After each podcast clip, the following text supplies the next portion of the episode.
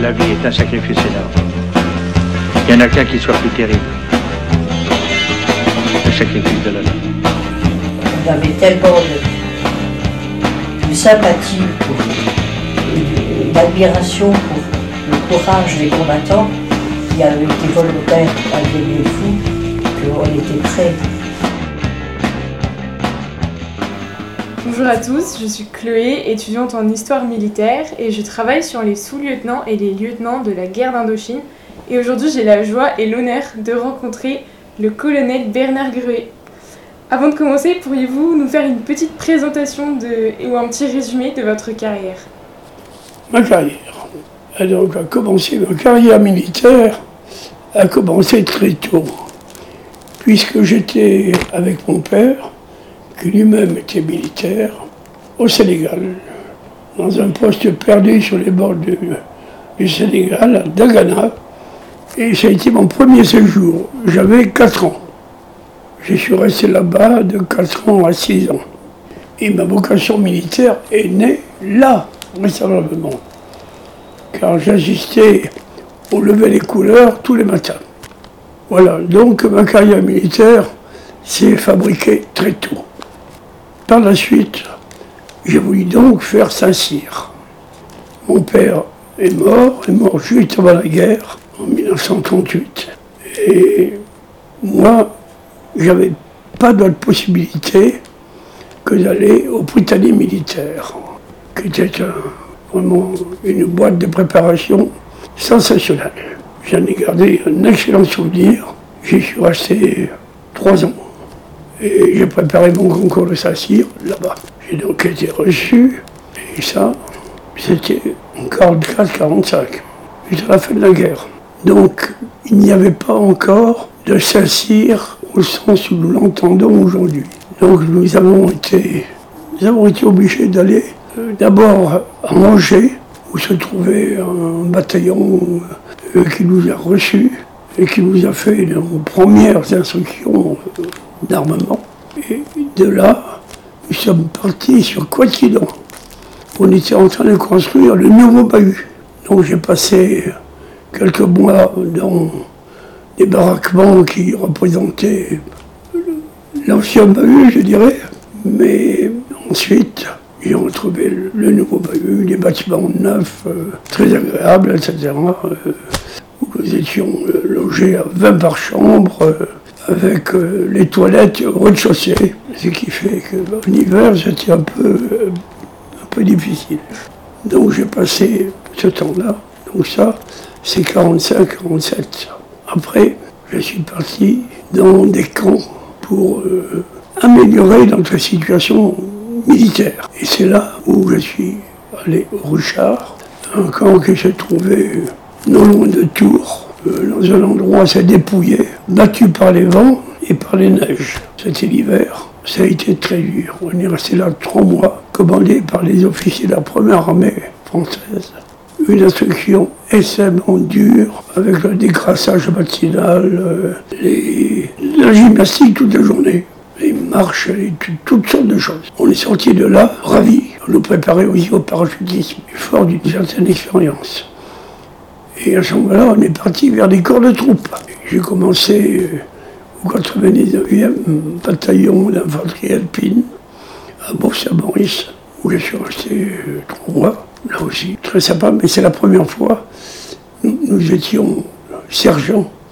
La première fois que nous avions des, hommes sous nos ordres. Ça s'est remarquablement passé. Et après ça, les Bourg-Saint-Maurice, ils sont passés au, à un camp construit par de l'autre à Opna, près de Clermont-Ferrand. Là aussi, quelques mois. Et enfin, nous avons été appelés à rejoindre président. Mais d'abord, un congé que nous méritions. Et pendant ce congé, il s'est passé des choses curieuses. Les, les houillères du Nord s'étaient mises en grève et on avait dû faire venir des troupes françaises qui étaient en Allemagne, en occupation. On s'est rendu compte qu'il n'y avait pas assez de personnel et on a dû faire appel à des classes d'hommes qui n'avaient pas fait le service militaire ni la guerre. On les avait mis euh, dans des camps, et en particulier là, Je parle du camp qui se trouvait à Souges, près de Bordeaux. Et à ce moment-là, on a fait appel à nous, qui étions en vacances, pour les encadrer. C'était curieux. Et non seulement les peu ça, on les accompagnait en, à l'est, dans, dans, les, dans les Vosges, dans un centre de recrutement, d'où on les expédiait ensuite en Allemagne. Et moi, je me rappelle ma stupeur lorsque l'officier auquel j'ai présenté mes gens, qui étaient en bande moltière, qui étaient bref, tout à fait déguisés en 14-18. m'a dit, mais où voulez-vous aller Pour moi, c'est sûr que j'allais à Saint-Cyr. M'a dit, non, vous, irez plus tard. Là, vous allez dans un régiment. Il m'a dit, bien, vous irez au 7e régiment tirailleur algérien. Et je suis arrivé au 7e régiment tirailleur algérien, où j'ai passé trois mois avec les tirailleurs. J'ai continué à apprendre l'arabe, que j'avais euh, appris aussi au Britannique. Bon, ça a été très intéressant. C'était la trêve en Allemagne. Bon, j'ai quitté finalement le tirailleur algérien pour rejoindre Kouet-Kidon. Et Kouet-Kidon, là, nous sommes en 47 ans, deux ans à Kouet, où je me suis, je me suis pas plu à Kouet, car euh, j'avais des instructeurs qui nous bavutaient, qui nous prenaient pour des, jeunes euh, sortant des jupes de, leur mère ou presque. Et on a, été trop bahuté, trop bahuté. C'était pas sympa. C'était pas sympa. Donc, euh, bon, là, on est parti à l'école d'application d'infanterie. Entre-temps, j'avais choisi l'infanterie, où là, ça a été beaucoup plus intéressant. Et à la sortie, il a fallu choisir le régiment, enfin, le, corps, le corps où on est allé. Et c'est là que j'ai choisi la Légion. Pourquoi? Parce que finalement, pour moi, l'armée d'Afrique, c'était, c'était l'idéal. Et puis, j'avais été un peu écœuré de ce qui se passait en France au moment de la libération. La libération, les règlements de compte entre résistants et non résistants, affreux, affreux. Euh, pas très beau du tout. Donc, euh, j'ai demandé la Légion, j'ai eu la Légion, qui était très demandée. Et je suis arrivé à Belabès en 49 ma photo que vous avez là, c'est l'année de mon arrivée. Voilà, je me suis beaucoup plus balabès, beaucoup. Avec des, officiers qui avaient fait la guerre, enfin bref, qui savaient parler à la troupe et aux jeunes officiers. Ça a été remarquable. Ça a duré jusqu'à la fin, fin 49. Là, mes camarades sont partis à l'Indochine, et moi, j'ai demandé au colonel de me désigner pour l'Indochine. Il m'a dit, mais non, mais non, on a des projets pour vous, etc. Je monte à cheval, bon, comme euh, un écuyer de Saumur. On voulait me faire participer à des, concours, etc. J'ai dit, non, je veux partir avec mes camarades.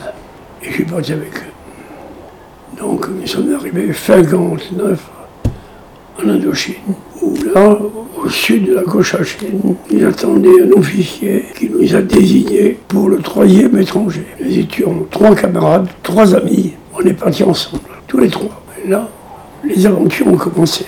Parce qu'on est allé sur le golfe du Tonkin, de là, on prenait un convoi qui allait vers euh, tout à fait au nord, euh, et près de la Chine. C'est là que se trouvait le colonel commandant le régiment. Voilà, on s'est présenté à lui, il a dit Bon, bah, c'est très bien, maintenant vous allez redescendre pour aller dans telle et telle garnison. C'est comme ça que je me suis retrouvé à Talquet. Et, et puis, telle aventure sur place, beaucoup d'ouverture de, route, euh, euh, beaucoup d'accompagnement de convois, etc. Donc des choses euh, pas très, très réjouissantes quand même. Si bien qu'à un moment donné, en 50, début 50, tous les trois, les trois, camarades qui étaient dans le même régiment, ils ont demandé à partir pour la Corée. Tête du, colonel. Et non, ils pensaient pas. Tous les trois la Corée. Non. Et finalement, c'est un, un, officier de l'état-major d'Hanoï qui est parti pour la Corée. Nous nous sommes restés sur place. Et c'est de là que j'ai été désigné avec ma compagnie pour aller relever des goumiers à Donquet. Ça, c'était en septembre 50. Tout s'est bien passé. La relève a été parfaite, mais la menace planait sur le poste et j'ai reconnu quelques indices que nous étions menacés. J'en ai fait part à mon capitaine qui n'a pas voulu me croire. Euh, bon, quelques jours plus tard, nous étions assaillis. Combat qui a duré trois jours. Vous avez vu euh, mon combat. Trois jours, euh, du 16 au 18 septembre, cinq ans. Voilà, le 18, j'ai été fait prisonnier. S'ensuit un long discours vous avez lu dans mon, dans mon livre. Mais ce qui est important, c'est de savoir que j'ai eu affaire à Donquet, à l'armée régulière vietnamienne, et non pas aux guerriers. L'armée régulière avec des officiers de valeur, dont certains parlaient français impeccable. L'un avait été agent sur le c'est vous dire. Bien. Et j'ai paru devant le général Giap en personne. Et lui m'a félicité. C'est le seul qui m'a félicité pour mon combat de Donquet. Il savait tout. Il savait que j'avais un canon, que j'étais resté au poste pendant 50 heures. Bon, il savait tout. Bon, le temps passé, 4 ans, 4 ans de vie dans la jungle, c'est très important. On m'a demandé un jour, mais qu'est-ce que vous avez appris en ces 4 ans? J'ai dit, j'ai appris une chose essentielle, c'est de survivre. Et je, je la maintiens, la survie.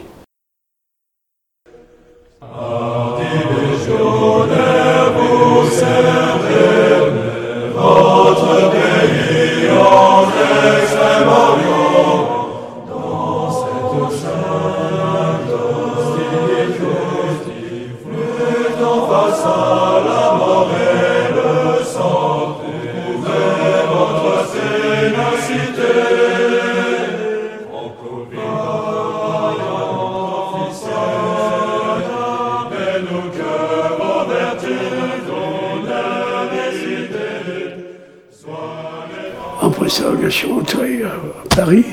J'ai retrouvé ma fiancée qui m'attendait depuis six ans. On s'est mariés. J'ai fait quelques mois au 13e bataillon de chasseurs alpins où on m'avait envoyé pour refaire mes globules rouges. Les globules rouges ont été refaits assez vite. Alors j'ai demandé à changer. Bon, tout ça, ça a duré, ça a duré quelques années. Mais quand j'ai quitté le 13e bataillon de chasseurs alpins, j'avais lu le journal officiel où on réclamait des officiers spécialisés dans les questions d'Orient et d'Extrême-Orient. On demandait à les former. Je me suis dit, mais voilà, c'est mon truc ça. Et c'est comme ça que j'atterris à l'état-major des forces armées qui se trouvait ici aux Invalides, à côté. Et l'amiral qui dirigeait la division m'a dit, ah, mais vous, vous venez de la montagne, vous aimez la montagne, alors vous irez. À l'époque, je ne savais pas où était l'Iran, vous voyez. Bon, j'ai appris le persan aux langues orientales. Je suis allé en Iran, on passait des séjours merveilleux. J'ai vécu en tribu, et ça, quelque chose d'assez extraordinaire. Voilà. Après l'Iran, et après ses études, l'école état-major, après l'école état-major, l'Algérie.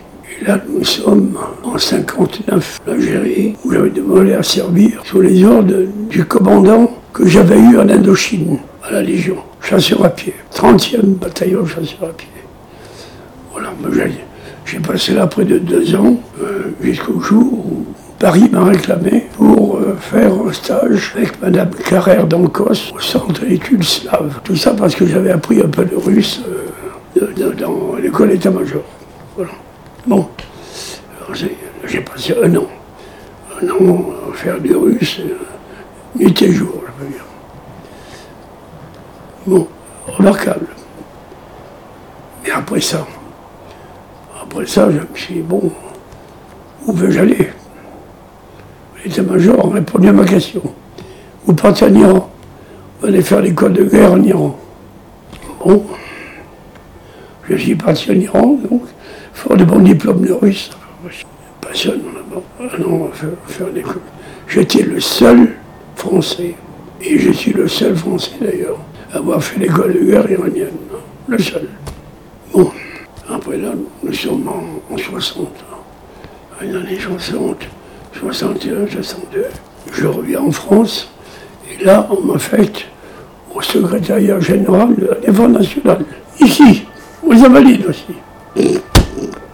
Bon, ça fait longtemps que je suis aux Invalides. Bon, suis resté trois ans, formidable, très intéressant, très intéressant. Et je suis parti de là-bas à ma demande pour euh, prendre le commandement d'une unité parachutiste. On m'a dit, bah, c'est très bien ça, mais il faut repasser le brevet pour remettre euh, un peu à la, mode du jour. Très bien. On a parti à Pau. Au 13e saut, je me suis cassé la figure. On a fait un saut opérationnel et le paysage était si beau que j'ai pas pensé à, à serrer mes jambes. Résultat, je suis tombé sur une jambe. Donc, plateau tibial cassé. donc, euh, j'ai été envoyé à l'hôpital, on, m'a fait un pansement du, haut en bas. Bon, il ne pouvait plus bouger. Et c'est là que je rencontre mon ami Chauvet. Et Chauvet, para prisonnier comme moi, en Indochine, il me dit Mais qu'est-ce que tu fous là? Lui dit, tu vois, regarde, je me suis cassé la gueule. viens, je t'amène à Lourdes. Et le lendemain, nous voilà partis avec mes béquilles.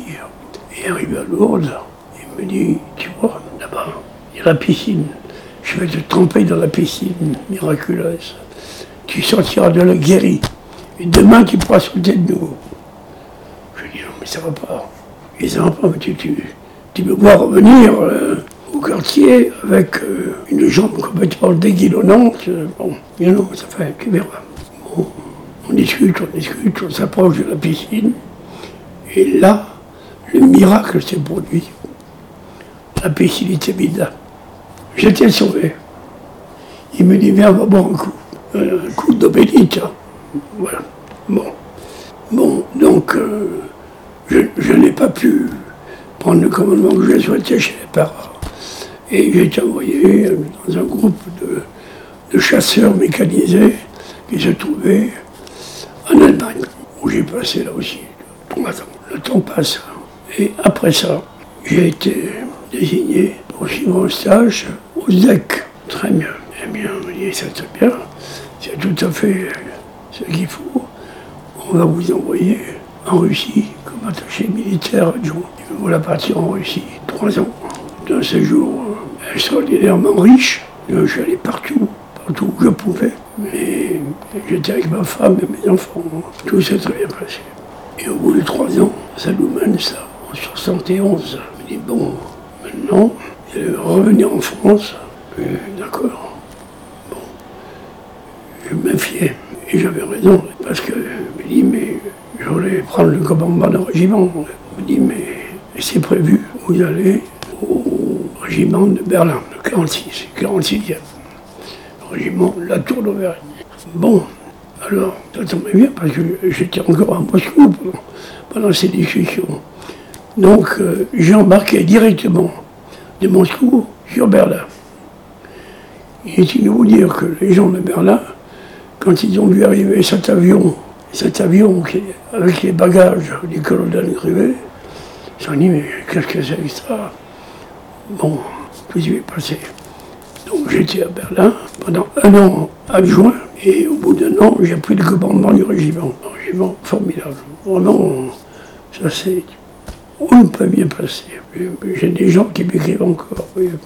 Toutes sortes d'aventures. Toutes sortes d'aventures. Les gens m'ont fait confiance, ils m'écrivent. Voilà. Donc, et après ça, ça nous sommes en 74. Je suis entré au DEC comme directeur du renseignement.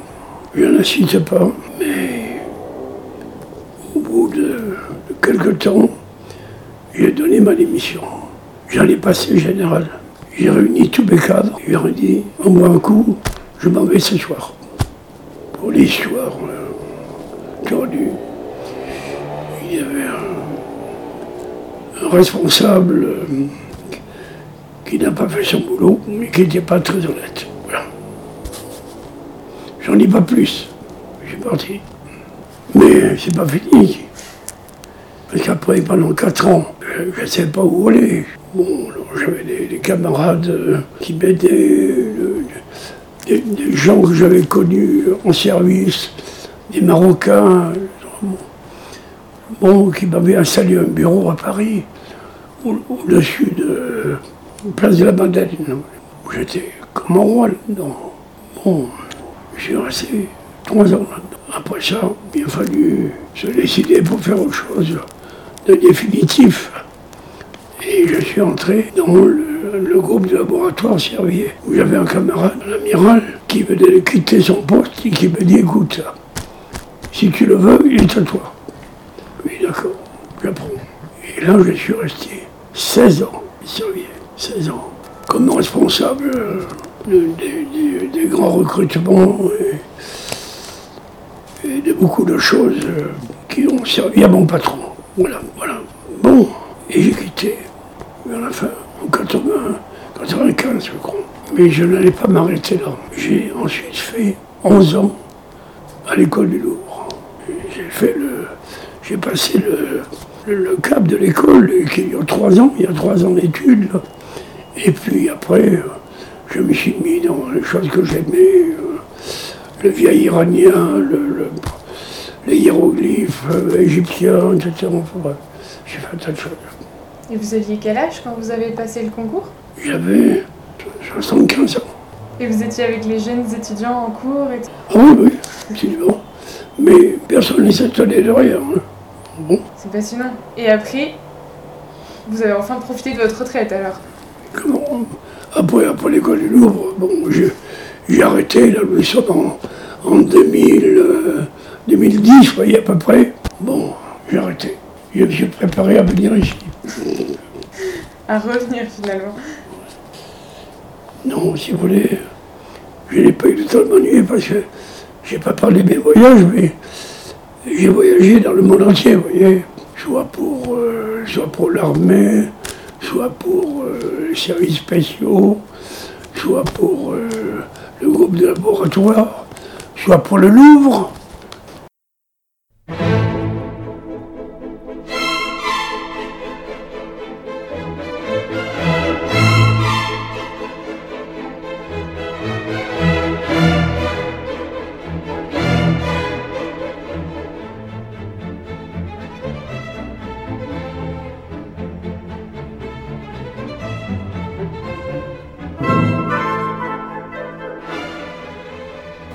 Alors, vous avez écrit un, témoignage quant à votre expérience en Indochine qui est intitulé L'espoir meurt en dernier.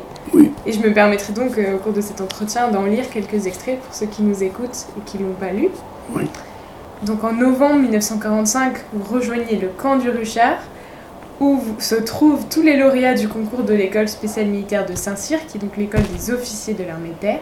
Mais est-ce qu'on peut remonter encore un petit peu le temps avant de s'intéresser au début de la vie de la promo Et est-ce que vous pouvez euh, nous raconter des petites anecdotes de quand vous étiez au Prytanée, de votre vie au Prytanée? Au Prytanée, pas tellement d'anecdotes si vous voulez, parce qu'on travaillait. Hein. On travaillait, travaillait très dur. Et on préparait le concours de cire. Hein. Euh, n'existait pas encore, vous voyez. Mais il allait exister on le savait, on préparait. On était entre, camarades, vraiment. si, il y avait, entre les différentes classes, il y avait une certaine émulation euh, qui se traduisait souvent par les bagarres homériques, vous voyez, les bagarres dans les dortoirs. Alors c'était les bagarres coup de pelochon, bref, euh, c'était euh, un désordre total. Il fallait toute la nuit pour mettre les choses en place. Bref. Mais rien à dire, on a, eu des profs remarquables. Remarquables et un grand directeur des études euh, remarquable aussi. Voilà. Un aumônier, il y avait un aumônier aussi. On l'appelait le marabe. le marabe était un type remarquable aussi. Vous voyez, alors lui, il n'avait rien à faire des, confessions. Euh, allez, on en parlait un, il en prenait un, prenait le deuxième, etc. Voilà. À chacun posait la question. Il dit quelle est ta place dans le classement Bon, c'était, C'était c'était très bon, très bon. Et très viril. Comment se sont passés les, les premiers mois dans cette nouvelle vie militaire après votre intégration? Parce que dans votre livre, vous parlez d'un entraînement très dur, d'une instruction de grande qualité, mais aussi de conditions assez spartiates. Est-ce que vous pourriez nous... C'est le Richard. Oui, au Ruchard. C'est le cas de que Oui, vous, vous auriez un- oui, oui. une journée type au Ruchard Oui, ça, ça, c'était extrêmement dur, je te vous dis, parce que ça, ça commençait le matin très tôt par le, ce qu'on appelait le décrassage à l'époque. Bon, euh, où en moitié à poil, on fait le tour de, de tout le camp, puis on allait se laver dans, dans une auge à l'eau euh, glacée, en général. Voilà. Bon, et on gagnait toute la journée, toute la journée. euh, soit on s'entraînait au cross, soit on, faisait des, opérations militaires, vraiment, avec armes réelles. Vraiment, j'étais très sérieux, très. Était dirigé par des officiers de valeur. Et je me rappelle toujours la dernière sortie que nous avons faite. Moi, j'étais un, un soir, je me rappelle, j'ai piqué dans la fièvre. Alors, le lieutenant qui s'occupait de nos sections, il connaissait mon passé africain. Il m'a dit ça, tu fais une crise de palu. Il m'a trouvé la quinine, m'a fait absorber la quinine. Et il m'a dit, tu parles de matin, euh, on est parti à 4 heures du matin. Je dormais debout, comme pas mal de mes camarades d'ailleurs. Il pleuvait à torrent. La pluie nous tombait sur le casque, tombait dans le dos, jusqu'en bas, en bas du corps. Et finalement, arrivé au bout de cette marche, il a fallu s'installer et creuser nos trous individuels, le trou de combattant. On a creusé nos trous qui sont remplis d'eau très vite. Et moi, je renaissais à la vie parce que j'étais dans l'eau et ma fièvre était tombée. À un moment dans votre livre, vous parlez d'un certain rassemblement en tenue de thermopile et d'une tenue de campagne. Comment, comment est-ce que vos anciens s'occupaient de vous? Est-ce qu'il y avait euh, un bahutage comme aujourd'hui? Oui, alors, ça c'est le, le bizutage. Bizutage, alors ils nous rassemblaient dans une, une chambre et tous à poil, tenue des thermopiles. Et on tournait, on tournait en chantant, je ne sais quoi. Voilà, bon, euh, c'était pas très, pas très malin. Voilà, alors il y avait ça. Et la tenue de campagne, je vous parle, la tenue de campagne, quand, un ancien, vous prenez, euh, trouvez que vous aviez euh, quelque chose qui n'allait pas dans votre tenue ou dans votre comportement, il vous ferez une tenue de campagne. Alors ce soir, à 11h, alors, euh, ça se tiquait, etc. Et on se présentait à 11h dans son bureau. Et là, évidemment, il trouvait quelque chose qui n'allait pas. Il dit, bon, revenez à 4 heures du matin. C'était le genre de, bizutage que j'ai à Noir. Voilà. Cette première période de, formation, elle permettait aux futurs jeunes officiers de, de prendre conscience des réalités du terrain et des de la réalité des hommes en étant directement dans la troupe. Mais à la fin de cette période, vous faites quelques manœuvres vers Chinon et vous, vous êtes nommé sergent Oui. et pas comme aujourd'hui, euh, par exemple, élève officier. Oui. Et vous écrivez justement Nous sommes fiers de ce premier galon si péniblement gagné. Je crois que je n'ai jamais connu par la suite un entraînement aussi dur. Absolument. Et là, c'est le Richard, vous savez. Bon, euh, il n'y a pas de doute. On, a, on en a vraiment beaucoup bavé. Beaucoup. Beaucoup. Et qui fait que ces galons n'étaient rien du tout. Et bien pour nous, c'était un avancement. Voilà. Mais vous ne rejoignez pas tout de suite Coëtquidan parce que le général Delattre, qui était à l'époque euh, inspecteur général de l'armée de terre, Oui. a décidé que tous les Saint-Syriens devaient obligatoirement faire un stage dans la troupe comme sous-officier avant d'intégrer l'école spéciale militaire, contrairement à aujourd'hui où ce stage se fait pendant la première année. Peut-être faut-il préciser que c'est à cette époque, donc en 45-46, que la spéciale a déménagé en Bretagne, dans le camp de Coëtquidan, Oui. puisque la vieille école, proche de Versailles, voilà, a été démolie pendant la guerre, qui est aujourd'hui le lycée militaire de Saint-Cyr, pour ceux qui ne connaissent pas. Et c'est pourquoi aussi votre promotion se nomme Nouveau Bahut, puisque elle inaugure ce changement, Exactement. ce changement Exactement. historique. Et que Elle, a- passé trois mois dans des, des bahuts euh, vraiment un peu déglagués, en bois, etc. Et puis au bout des trois mois, on a trouvé des bahuts magnifiques. euh, voilà. C'est d'ailleurs votre père système qui a fait en sorte que toutes les traditions de la vieille école soient transférées à Couette. Oui, absolument. C'est euh, Bernard Moignet. il, il y tenait beaucoup. Il y tenait beaucoup, il a fait beaucoup pour ça. Et c'est lui qui nous a fait porter le casoar sur le képi. Parce que à l'époque, on ne voulait pas parler de chaco, de casoar. Ça faisait vieille école, vous voyez. Bon, lui a insisté pour que les Assyriens continuent à porter le casoar. Puisqu'on n'a pas de chaco, on mettra sur le képi. Là. Comme sur votre photo. Voilà. Exactement. Mais euh, est-ce qu'on peut revenir à votre stage justement? Qu'est-ce que vous avez fait avec le 90e, 99e régiment d'infanterie alpine? Eh bien, nous, nous faisions l'instruction des recrues. Mais C'était des, recrues qui, n'avaient jamais fait de service militaire. On leur apprenait, on leur apprenait le, le béaba, de la façon de se servir d'un fusil, de marcher au pas, etc. De se laver le matin. On leur a tout appris et ils été très reconnaissants. Parce que nous avions leur âge. Et ensuite, toute la promotion s'est retrouvée à Roufac en Alsace. Et vous écrivez qu'à ce moment-là, euh, votre éducation, votre formation, votre jeunesse et vos ambitions de futurs Saint-Syriens sont plutôt mal perçues par la masse des sous-officiers qui presque tous ont fait la guerre ou viennent des maquis de la résistance. Oui, parce que avant Roufac, nous avions été à Strasbourg. C'est là où se trouvait l'école des sous-officiers. L'école des sous-officiers, euh, du commandé par un colonel euh, pas facile du tout, et par un tas de, vieux sous-officiers euh, qui, évidemment, n'avaient rien de commun avec nous. Eux, ils avaient fait la guerre, tous, ils avaient fait la guerre, étaient blessés, etc. Et nous, et nous on débutait là, tout- jeunes, euh, plein d'ambition. Voilà. Et ça, évidemment, ils ne supportaient pas très bien. Et c'est pourquoi le maréchal de Lattre, général à l'époque, nous a fait déménager de Strasbourg et nous a envoyés dans l'asile de fous de Roufac. Asile de fous, voilà. Et vous écrivez aussi qu'à cette époque, c'est l'existence même de l'école spéciale militaire qui est remise en cause. Est-ce que vous pouvez nous en dire plus sur l'ambiance de l'époque, c'est-à-dire le, le climat politique et cette volonté de nivellement euh, Oui, oui, oui, absolument.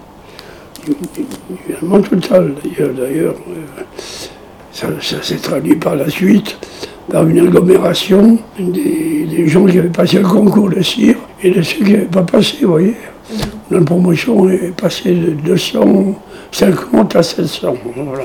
Mais tout ça n'a rien changé. L'esprit est resté très bon. Oui, puisque c'est justement dans une volonté de démocratisation, Oui. disons que, que Saint-Cyr s'appelle alors euh, l'école spéciale militaire interarmes, ce qui est Ouais. resté jusqu'en 1961. Voilà, voilà. Et comment euh, comment s'est passée cette année à Couette justement? Puisque dans votre section, vous aviez des anciens résistants, des anciens, euh, des anciens combattants, des anciens déportés. Comment ça se passait avec eux? Oui, ça, ça c'est bien, ça s'est passé entre camarades. Ça se passait très bien, très bien. C'est avec les, euh, certains chefs que ça n'en est pas, parce que certains chefs ont voulu jouer les, les faiseurs des bisutages, vous voyez. Bon, ça, ça ne me pas plus du tout. Ça ne plaisait à personne.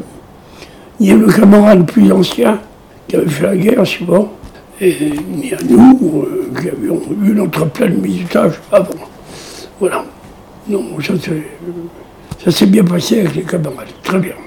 Qu'est-ce qu'on vous a enseigné à Couette Ah, ben, j'ai enseigné euh, vraiment le, le- le combat euh, dans sa plus grande simplicité, si vous voulez. Donc, euh, reconnaissant du terrain, etc. Ça, on, on l'a fait beaucoup. Et euh, le, tir, on a fait énormément de tir également. Donc, euh, on, on a appris l'ABC, si vous voulez. L'ABC du combat. Ça s'est bien passé. Ça, ça s'est bien passé. Dès qu'on faisait quelque chose de vraiment militaire, ça se passait très bien. Est-ce que vous aviez seulement des cours? Purement militaires ou est-ce qu'il y avait aussi des cours euh, académiques? Oui, il y avait des cours sur l'histoire, sur l'histoire militaire. Oui, il y en, a- il y en avait pas mal. Mais c'était très bien, ça. Rien à dire. Bon. C'était très bien.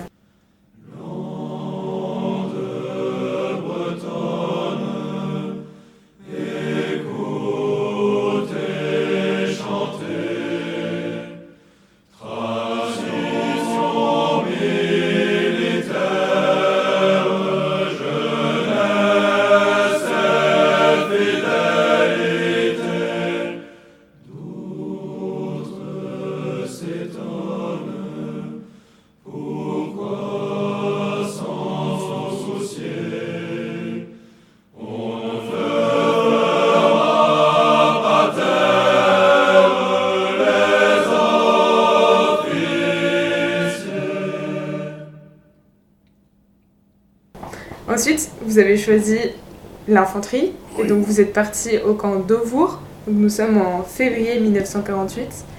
Et à ce moment-là, vous, vous écrivez L'atterrissage est rude, j'en ai assez des stages et des écoles. Je rêve d'autres cieux et de vraies responsabilités. Je me trouve dans une section commandée par un lieutenant, ancien sous-marinier, passé tout, je- tout jeune en Angleterre après notre Le défaite Mataf. en 40, que vous appelez le MATAF.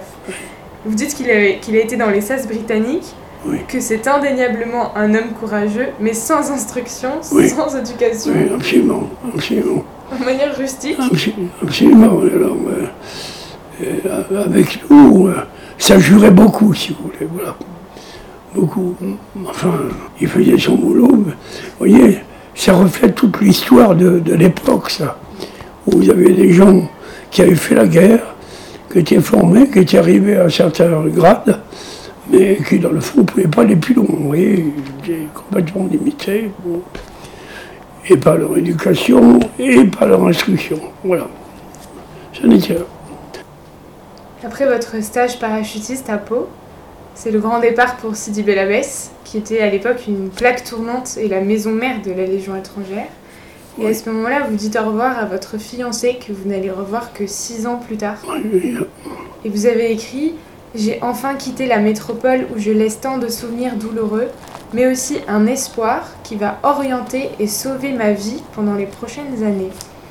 Six années. L'espoir, c'est ma fiancée.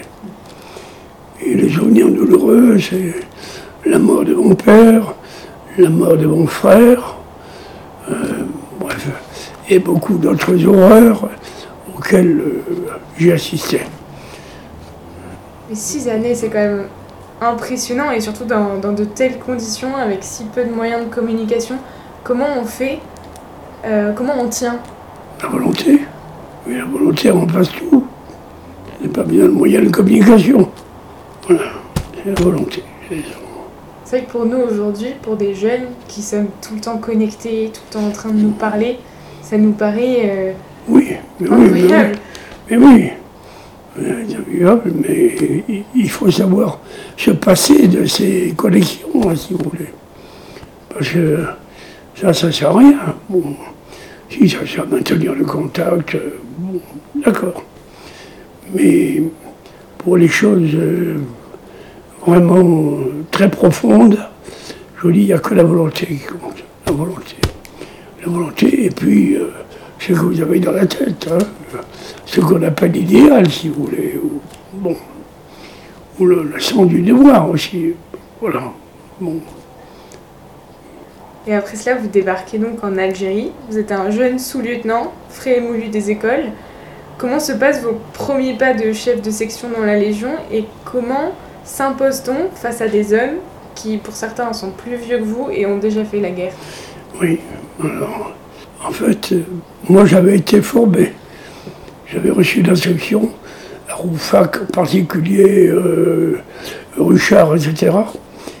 Et quand il a fallu s'occuper de, de- de mes hommes, c'est moi qui suis devenu leur moniteur pour tout ce qui est physique, entraînement, etc. Je suis devenu leur moniteur. Et à partir de ce moment-là, ils n'ont plus rien dit. Bon, le, jour ils m'ont vu me mettre sur une Harley Davidson, et une Harley Davidson est partie sur moi, ils bon, ils m'ont vu revenir vers la Harley remonter et repartir. Alors là, fini. Bon, ils m'ont- ils m'ont vu à cheval. À cheval, euh, j'allais quand même faire des, des compétitions à Alger. Et tout ça pour eux, ça comptait beaucoup, voyez. D'ailleurs, la, la photo qui est prise, euh, où je suis en tenue de cavalier, c'est un légionnaire qui l'a prise. hein. Mais oui, ils étaient très fiers, très fiers. Fier de vous avoir pour chef. Comment? Fier de vous avoir pour chef. Oui, oui, c'est ça. Exactement. Exactement. Oui, ça. Je me rappelle ces séances sur les, séances d'équita- de, culture physique, si vous sur un plateau. Ça, ils n'avaient jamais vu ça. Ni- mes chefs n'avaient jamais vu ça. J'ai fait que il assistait à tout ça. Voilà. Euh, Ça a bien marché.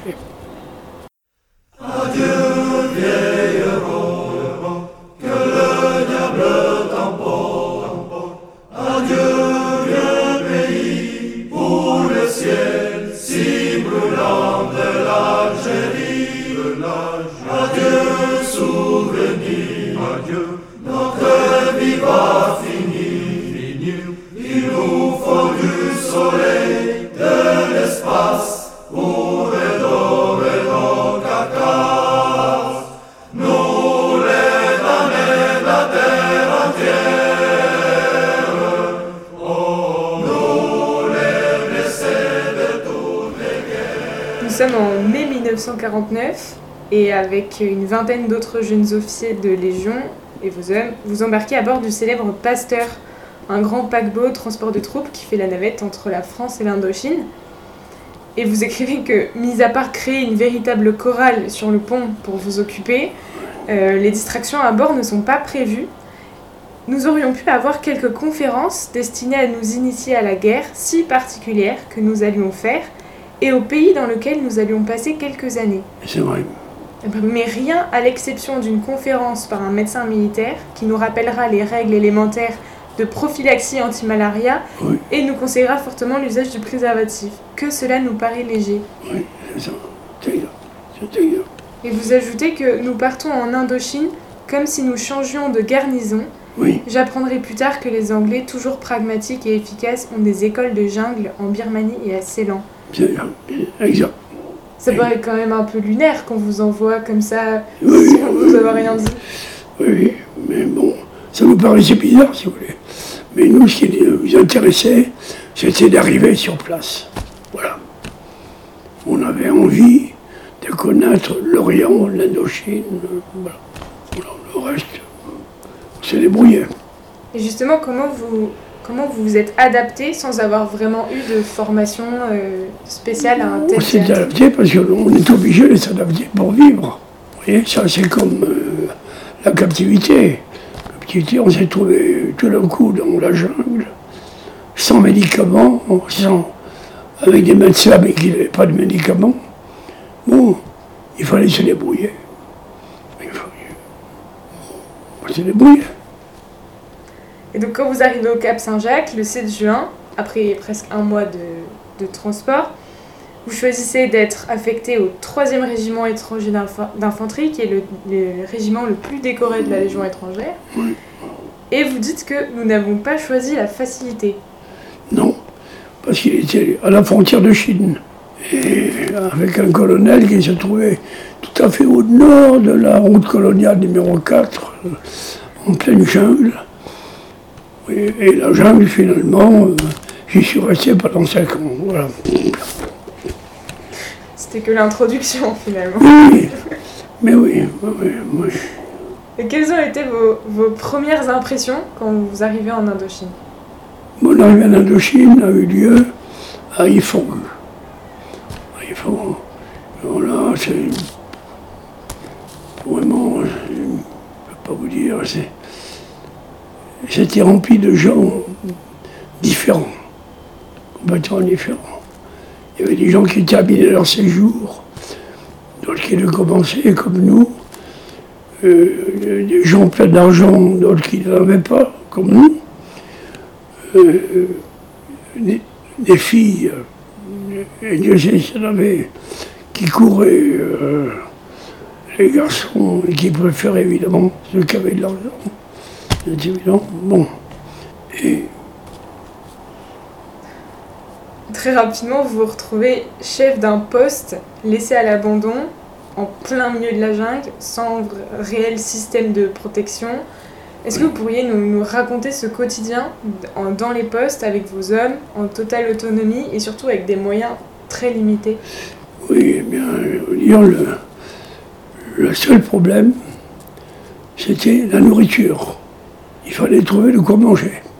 Bon, alors, on s'est débrouillé. euh, On a, dans le village voisin, on a acheté un buffle qu'on a débité sur place, etc. Mais il fallait le garder, le buffle. J'avais un sous-officier, dont j'ai affronté, le sergent-chef Badaner, qui avait fait toute la campagne de Russie, qui était très aguerri, beaucoup plus que je ne l'étais, et qui lui s'est mis à faire des. à créer un, système d'enfumage pour euh, garder la viande, si vous voulez. Il a fait ça dans un coin du poste. Et finalement, grâce à lui, on a pu conserver les buffles pendant pas mal de temps.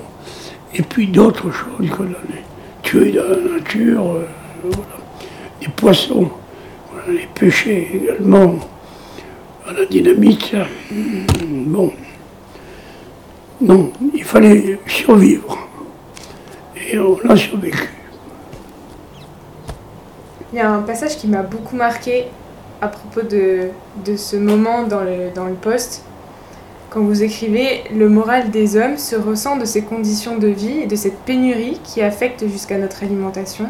Il y a beaucoup de laisser-aller chez ces légionnaires qui s'ennuient, isolés dans cette jungle hostile et ne sachant pas trop à quoi ils servent. C'est peu dire s'ils me voient arriver comme leur sauveur. Ma jeunesse et mon étiquette de Saint-Cyrien, deux attributs plutôt rares au bataillon, vont beaucoup m'aider. Évidemment, parce qu'avant moi, c'était un sous-officier qui dirigeait le poste. Évidemment, euh, ça n'allait pas.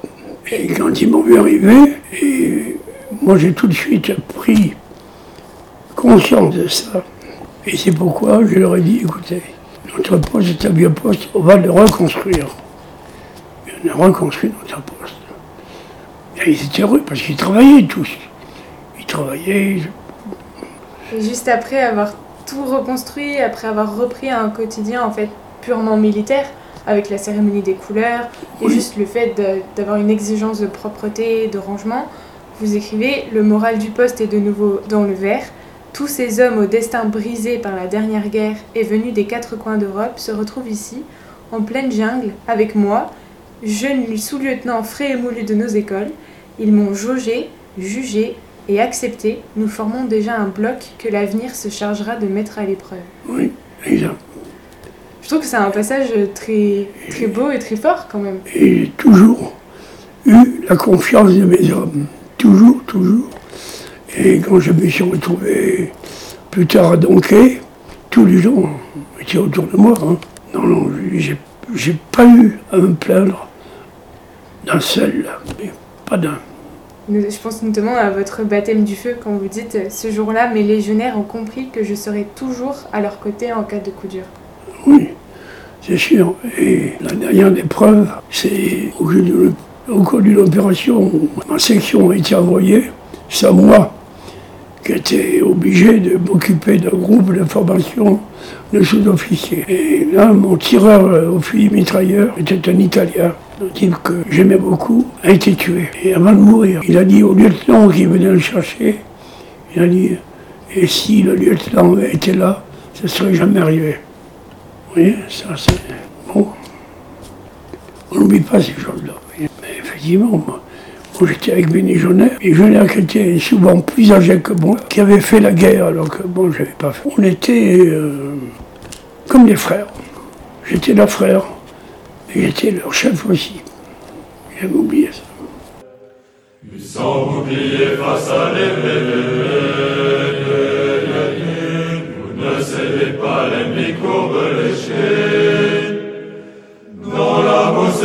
un refrain de victoire,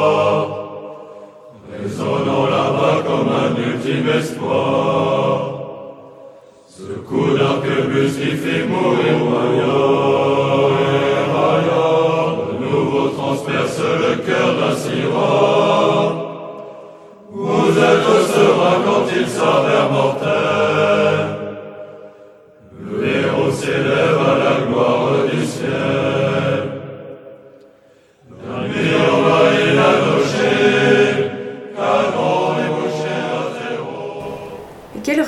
aviez-vous avec les Vietnamiens, avec les villages euh, alentours par exemple? On n'avait aucune relation, aucune. Si on voyait une fois pour aller acheter un buffle, c'est tout. On n'avait aucune relation. Il n'y avait pas de village autour. On était vraiment. Il y en avait un qui était un peu loin, mais c'était le seul. pas de relation. Après la vie en poste, vous découvrez les ouvertures de route et leurs risques également. Est-ce que vous pourriez nous en dire plus sur les différents types de missions que vous avez menées durant votre séjour Parce qu'il y a un moment où vous écrivez Malgré tout cela, nous nous ennuyons, la véritable action nous manque. Oui, Ce qui est un peu oui étonnant. parce que alors, on avait effectivement comme mission on avait de protéger les convois. On appelait ça les ouvertures de route. Donc il fallait, avant l'arrivée du convoi, occuper la route, voir si ça n'était pas piégé, si ça n'était pas coupé, etc. Bon. Et puis ensuite, il fallait faire la même chose lorsque le convoi redescendait. Et ça nous prenait tout notre temps. Et on trouvait ça fastidieux, si vous voulez, parce que c'était pas, le- pas du combat, ça. Voilà. Ce qu'on voulait, c'est du combat. On, on voulait la Corée. Voilà. Finalement, on n'a pas voulu que partiez en. Corée. Et pour terminer, et avant de, de nous quitter, j'ai une dernière question.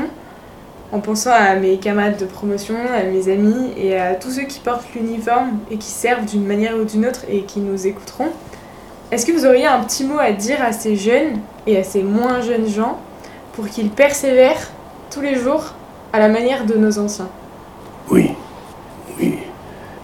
Il n'y a pas d'autre solution pour être heureux que de faire son devoir et de le faire le mieux possible et avec la plus grande volonté possible. Voilà. Il n'y a que ça. Il n'y a que ça qui compte. Tout le reste, c'est un fumisterie. Voilà.